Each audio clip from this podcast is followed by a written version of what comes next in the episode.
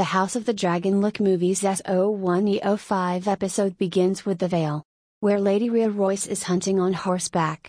When she comes to Daemon and addresses him as a husband. So he must have got some game birds. To watch the full series or new episodes, you visit our site.